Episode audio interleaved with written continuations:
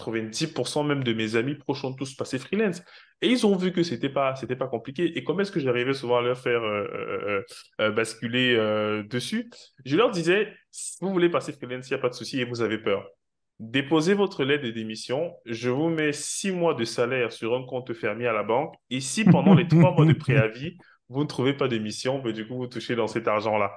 Personne n'a jamais eu besoin de cet argent que j'ai mis à la banque. Personne.